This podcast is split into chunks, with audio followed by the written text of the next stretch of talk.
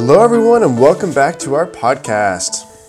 I'm Chris, and today I'm here with. Hello, everybody. I'm Andy. 欢迎大家收听我们这一期的贾老外告诉你。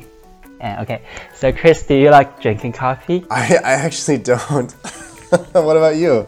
You don't? No. But yeah, I do enjoy drinking coffee. So what, what about what about family? What about family? My family, Do they like drink? Yeah, drink coffee. most of them don't drink it, but uh, some of them do. Okay, so your family don't like drink coffee. Not You- not coffee drinkers. 那哪种饮品你喜欢？Which beverage do you like? to Uh, drink? this this is so I feel s- so lame saying this, but but water, that has to be the, the favorite beverage. Uh, it's my favorite beverage, it's the, and it's the one I drink the most often. So All right. So that that can represent that you are almost half a Chinese. So 每次就是你生病的时候，a Chinese people will say drink some hot water. So you drink hot water or cold water. uh, you know, I, I drink hot water mostly now. It's uh, even during the summer, kind of kind of funny. It's uh, you, you guys won me over. You convinced me. okay, so I think that's the part of the reason why you come to China, live in China. So today we're gonna talk about a hot spots on Luckin Coffee. 今天我们就跟大家来聊聊这个 Luckin Coffee 事件。我们说小蓝杯。Have you ever heard uh Luckin Coffee? 小蓝杯 in China, the little have, blue cup. Yeah.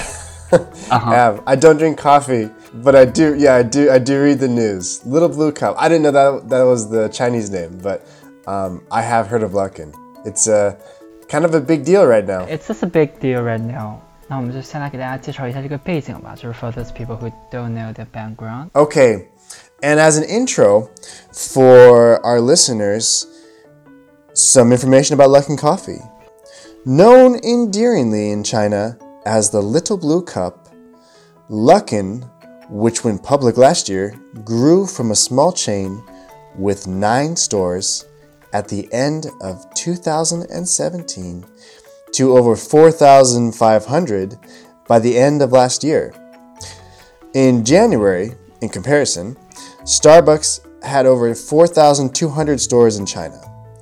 Luckin has touted its success as the result of its tech driven retail model, which uses data generated from customers to analyze their behavior.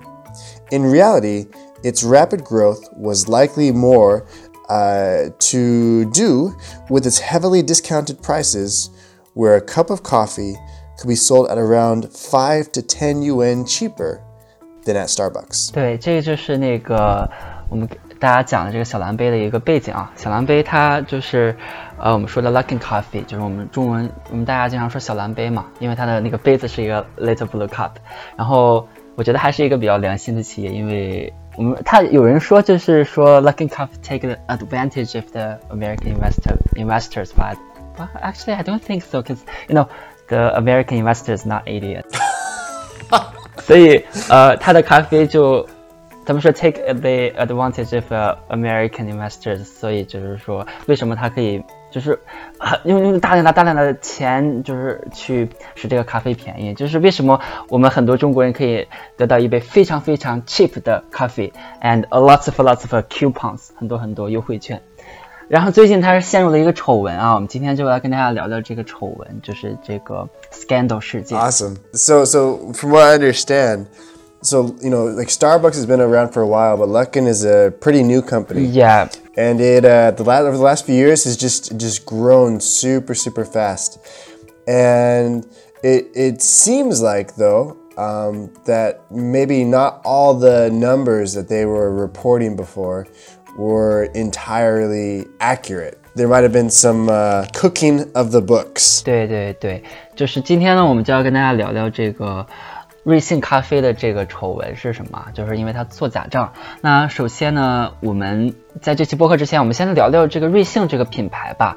首先，瑞幸它是一个。刚才 Chris 说到是一个很新很新的一个企业，所以很新的企业在英语中我们可以说 start up。嗯 start up 就是说这个公司没有创几年。So what is the differences between start up and corporation? Uh, so that's a good question. I I think that um, startup, you know, it really just implies that maybe they, there's it's new. There weren't a lot of resources. It's kind of like people trying to do something new in a different way. Um, you know, something that hasn't been done before, that there's not already a huge, huge market for, or they're trying to new players in a in a big currently existing market. That's what I think of startup as start up 其实就是一个初创企业。我们说这个呃，其实比如说，呃，如果我们像我们这个 Langmonde，其实也可以算是一个 start up，就是你你 cannot say we we are a company or a corporation because it's really new. We have but but you want to be. yeah, I want I want to be. I think start up is okay. 我觉得啊、呃，所以所以说呢。Startup 在这里就是指一个初创企业，就刚做不久的一个企业。因为 Luck Luckin Coffee，我觉得应该就是三年吧，这个公司，嗯这是是一个很新的企业。然后呃，这个瑞幸咖啡呢，它同时也是这个我们说国产企业。那我们来学学，就是说国产的怎么说吧。Domestic, so meaning that its its primary market is within the same country where it started. 所以说，我们大家就可以说，Luckin Coffee is a domestic coffee startup，就可以说它是一个国产咖啡。其实还有一个短语叫 homegrown，就是本土长的，对吧？ Homegrown. 啊、h o m e g r o w n Yeah, I, I mean, yeah, you know, the, and once it gets really big, I don't know if we can say that anymore. But for especially for those those the small businesses or those small things, yeah, we use it different ways. It can mean that, right? And so homegrown, I guess if you just look at the dictionary, it probably mean like uh, grown. So one definition is like grown in your own garden, grown in your own area, grown in your own country, and in that sense, Luckin is homegrown, right? 嗯哼，Um, but but if we talk about homegrown, like homegrown food, we would probably like talking. We're talking like fruits and vegetables, things that are healthy, uh, not necessarily coffee. 所以呢，homegrown 咖啡这里是也可以说是国产的咖啡。刚才其实说 homegrown，其实它还有就是我们的自家养殖的那种菜园，可能 not ref not only refers to the coffee， 所以大家也是可以说 homegrown。但是其实这个词语呢，home homegrown 跟这个 domestic 区别就是 homegrown 可能指家家养的，比如说 homegrown vegetables 大棚养的那种菜，但是也可以指 homegrown coffee，也是一个很很贴切的表达。好的，所以呢，我们以后就可以说。Luckin Coffee is a domestic or or homegrown coffee startup，所以大家以后可以这样跟别人去介绍。好的，那我们接下来跟大家讲讲，就是说瑞幸咖啡最近出的事件啊，就是说它做假账。那我们先来跟大家聊聊做假账的英语怎么说吧。Cooking the books. OK，To cook the books. 呃，cook the books，我觉得这是一个很有意思的短语啊。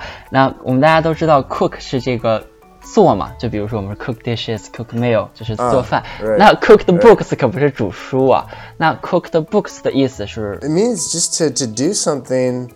Well, in this case, it means to commit fraud, financial fraud. So you're. Uh, I'd have to look up more information about where it came from. But yeah, if someone's cooking the books, they are um, making up numbers. They're putting in numbers that aren't real. It's kind of slang. Mhm. 这个 cook the books 呢，是一个在美国 很地道的表达，它是一个俚语，就是说我们中文中的做假账的意思。那 cook the books 是一个我们说是一个 slang，就是 you cannot use it in the written English, right? You, know, you can. So, so the thing with everything is you just have to look at the situation, right? What about a formal situation? Can we use to cook the book? Very formal. Oh yeah, very Um, formal, like a bit Probably not. It- it- cook the cook the books is more informal, informal. but just because it's informal doesn't mean you can't use it in writing.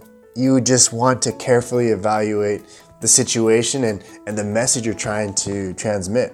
But you're right. Cook the books is a little bit more informal. 就是说，这个 cook the book，大家可能在美国都知道它是做假账的意思。然后，那如果就是说在一些正式的场合，你想表达做做假账呢，那我们 can we see some different？ Other words, you could say, you know, commit fraud. You could say, if you want to say nicely, you could say make financial results look better than they are. You could say manipulate data. You could say, you know, company's trying to deflate expenses. Is trying to pump up its bottom line. Yeah, there's there's lots of different ways to describe that. But everybody knows that cooking the books means to do something uh, to try you you try to trick other people. Yeah, like you said, manipulate the data，就是操控数据嘛。嗯，好，那那其实我刚才我们觉得 cook 这个短语还是比较好玩的嘛，比较有意思。那我们今天就来接着跟大家来聊聊啊、几个跟 cook 有关的短语吧。就是说，比如说 cook the books，我们说不是煮书，是做假账啊，就是做虚假的数据。煮咖啡，我们 can we say cook coffee？ Definitely not. I mean, perhaps you might, you might maybe you might bake coffee beans, but for coffee, um, you know, at least at least in the U.S., people would say uh, make coffee. You know, make a cup of coffee, prepare a cup of coffee. But to say cook coffee, that would, would be very very strange, as Yeah. far as I know. 所以呢，我们大家注意啊，这个 cook 这个短语，你可以说是做饭，比如说 cook dishes or cook meal，对吧？嗯。 但你 Yeah, yeah, exactly. 但但是你不能说 cook coffee。所以说，虽然说我们今天跟学 cook 有关的短语，大家就是煮咖啡一定是 make coffee，是煮咖啡。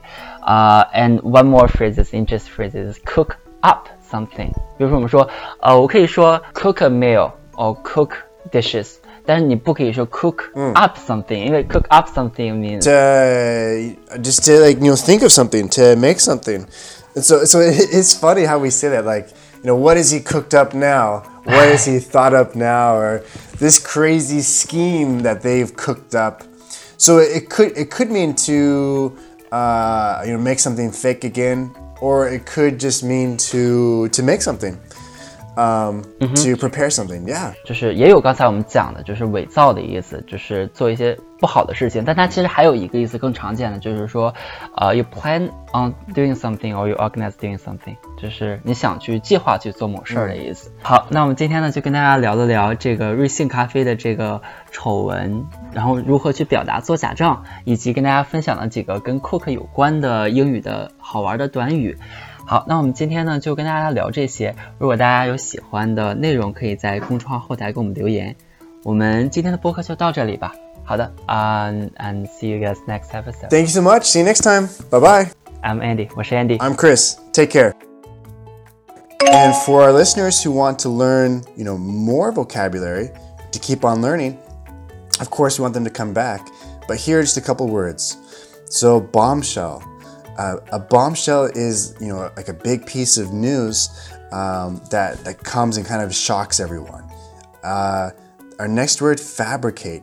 So we we did touch on that, but to to make something up, it could be to make, but in this case, we're talking about to to make something up, specifically numbers. Allegation. An allegation means that uh, it's not necessarily uh, proven. You know, somebody has said that somebody has done something.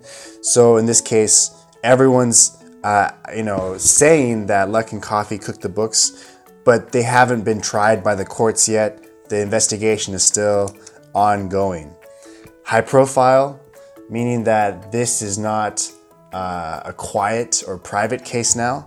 High profile means uh, you know everyone's looking at it. It's it's in the public eye. It's it's now it's it's it's it's you know very a very hot topic. High profile though means uh, yeah um, that a lot of people know about it. You know it's it's, it's in the news. Uh, short seller. So a short seller that's somebody who uh, or short selling right that's when there's someone an investor who borrows money uh, and tries to and sells in the open market and tries to plans to buy it back later for less money and so they the short sellers they hope for uh, you know a, a profit or a drop in a securities price so um, it's a, I guess an investment strategy that some people use